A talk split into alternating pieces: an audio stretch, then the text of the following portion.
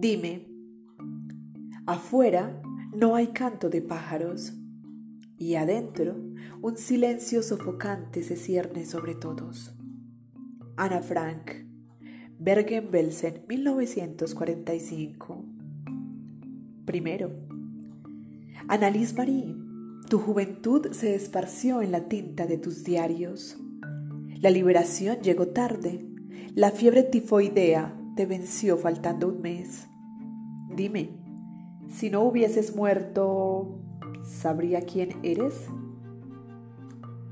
Segundo, tantos diarios que no fueron escritos, tantos adolescentes como tú que de la noche a la mañana enfrentaron su fatalidad.